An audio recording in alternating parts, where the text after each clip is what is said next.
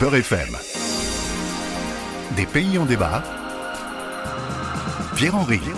Vous vous posez parfois des questions sur l'actualité, l'histoire ou la géographie d'un pays dont l'évocation vous est parfois familière et dont le plus souvent vous ignorez l'essentiel.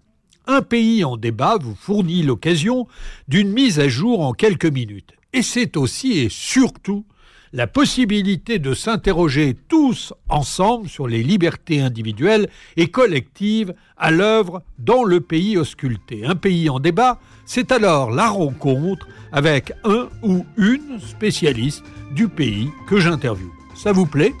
Alors suivez-moi, nous sommes bien sur Beurre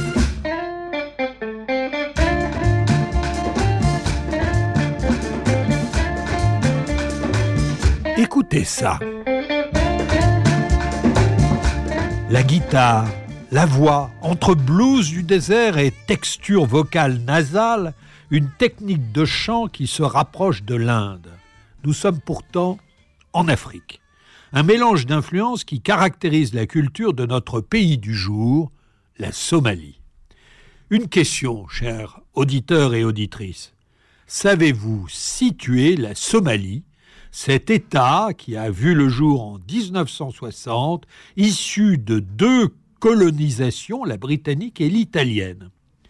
Regardez une carte du continent africain. Vous voyez la corne de l'Afrique à l'est, c'est là, le long de l'océan Indien, cette longue bande de territoire qui s'étend sur 3000 km de côte d'une surface supérieure à la France, bordée à l'ouest par l'Éthiopie et le Kenya. L'indépendance de ce pays est un espoir d'union politique et culturelle qui chute neuf ans plus tard lorsque le militaire Siad Barre prend le pouvoir par un coup d'État et proclame le socialisme scientifique inspiré de l'Union soviétique.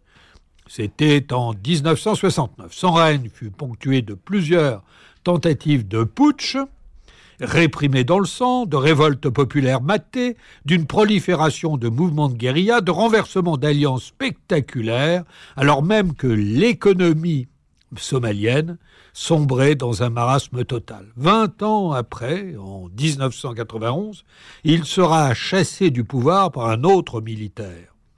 La communauté internationale tente d'intervenir, en toute impuissance, comme souvent. Les guerres claniques se poursuivent, la famine s'installe et les chefs de guerre prennent le pouvoir. Le groupe terroriste islamiste Arakat al-Shabat al-Mujahideen, mouvement des jeunes combattants, plus connu sous le nom de Al-Shabaab, fait régner la terreur en servant de branche militaire radicale aux combattants de l'Union des tribunaux islamiques. De ces combats civils naissent des scissions en sous-États. Le Somaliland, par exemple, s'auto-proclame république en 1991. Et puis plus tard, le Puntland et le Kalmudug, dans les années 2010, déclarent leur autonomie. On peut dès lors parler d'un État failli car la division est totale. Les 16 millions d'habitants, pour la plupart arabophones et musulmans, ont des conditions de vie critiques. L'espérance de vie se situe à moins de 60 ans pour les femmes comme pour les hommes. La Somalie est minée par une organisation clanique féodale qui vous lie à votre clan d'origine à vie. Vous ne pouvez exercer le métier que vous voulez, épouser qui vous voulez. Et dans ce schéma, les femmes sont évidemment des cibles de choix. En 2022, on compte des centaines de morts par empoisonnement de puits, explosion, destruction des écoles et des habitations. Ajoutez à cela que près de la moitié de la population, soit près de 8 millions de Somaliens, sont touchés par la pire sécheresse depuis au moins quatre décennies, aggravée par des facteurs climatiques, et vous comprendrez pourquoi des Somaliens quittent leur pays pour échouer sur les trottoirs de nos villes. Aujourd'hui, pour parler de la Somalie, je reçois Roland Marshall, chargé de recherche au CNRS, spécialiste de l'Afrique subsaharienne et plus précisément travaillant sur euh, l'économie des conflits dans euh, les pays de la Corne de l'Afrique. Monsieur Roland Marchal, euh, bonjour. Vous êtes chercheur à la Fondation nationale de sciences politiques et nous allons parler ensemble de la Somalie. Alors, une première question euh, concernant ce pays. L'organisation clanique de la Somalie en clans majoritaires, minoritaires, en clans professionnels, alimente-t-elle la guerre depuis 40 ans? Écoutez, euh, chaque société est organisée euh, de, de, façon euh, plus ou moins différente. Hein. Euh, les, la société française n'est certainement pas la société britannique. Alors c'est vrai que les Somaliens ont un système euh, euh, d'organisation sociale clanique, hein, qui a un système segmentaire. Donc oui, on peut dire le clan sert à faire la guerre, il sert aussi à faire la paix, il, il sert au développement, il sert à tisser des liens à constituer une identité commune. Donc, si vous voulez, on ne peut pas euh, le, singulariser seulement euh, sur un aspect positif ou négatif. Euh, il est partie prenante de cette identité nationale et avec ses bons et ses mauvais côtés. Oui, cependant, la guerre sévit en Somalie depuis 40 ans. Alors, quelles sont les raisons? Parce que j'entends que le clan peut nourrir la guerre, mais servir aussi la paix. Or, euh, il n'a pas beaucoup servi depuis euh, toutes ces années. Écoutez, alors si vous reprenez euh, la, la, guerre civile, alors bon, elle, comme toute guerre civile, elle n'a pas de date euh, qui ferait l'unanimité, c'est-à-dire que des combats euh, ont, éclaté dans le nord de la Somalie, ce qu'on appelle aujourd'hui le Somaliland, euh, dès le tout début des années 80. Euh, mais le reste du pays est resté relativement calme jusqu'à 1988-89. Euh, depuis 1990, effectivement, euh, on peut dire qu'il y a une guerre civile qui est inachevée en, Somalie. Malgré tout, euh, si vous voulez, comme toute guerre civile, ça n'implique pas que les combats ont lieu partout, sur, sur tout le territoire, avec la même ampleur.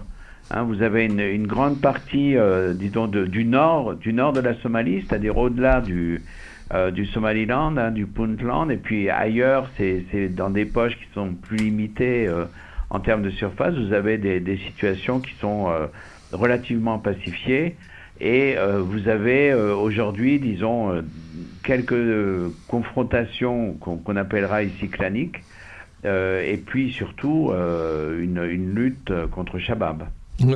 Alors, en novembre dernier, justement, les Chebabs ont attaqué un hôtel du centre de la capitale, Mogadiscio. Cette attaque est survenue en réponse aux déclarations euh, du euh, nouveau président euh, somalien euh, qui annonce euh, diriger une guerre totale envers le groupe terroriste.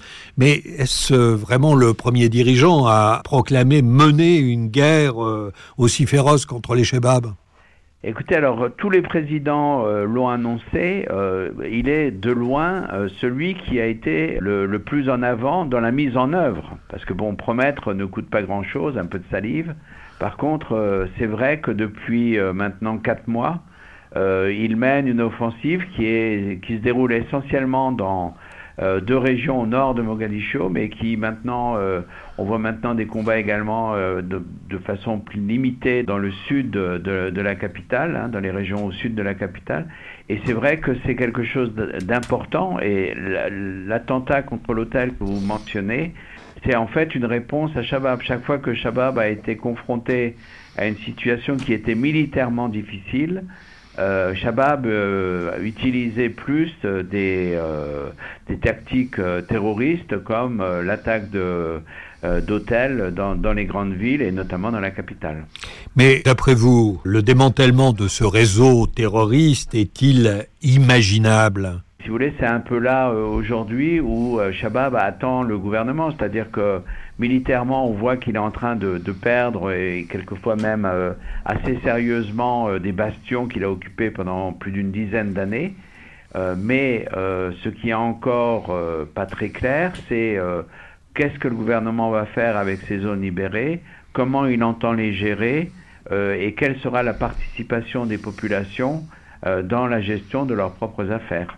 Disons, si vous avez un gouvernement qui est capable de mener une offensive euh, contre Shabab, et c'est un gouvernement somalien, c'est une offensive qui est menée essentiellement par des, milices et une armée somalienne, même s'il y a un appui turc et, américain qui est substantiel au niveau aérien, ça montre effectivement que la vision de, de Shabab n'est absolument pas euh, unanime, elle n'est sans doute pas euh, majoritaire euh, pour ce que je pense, et, que donc évidemment l'idéal eût été d'en débattre civilement. C'est ce que la guerre civile, d'une certaine façon, a empêché de faire. Merci Roland Marshall. Voilà, des pays en débat, c'est terminé. Une émission de France Fraternité et Beurre FM en collaboration avec Alice Marquet et Zora. À bientôt. C'était Des pays en débat en partenariat avec France Fraternité.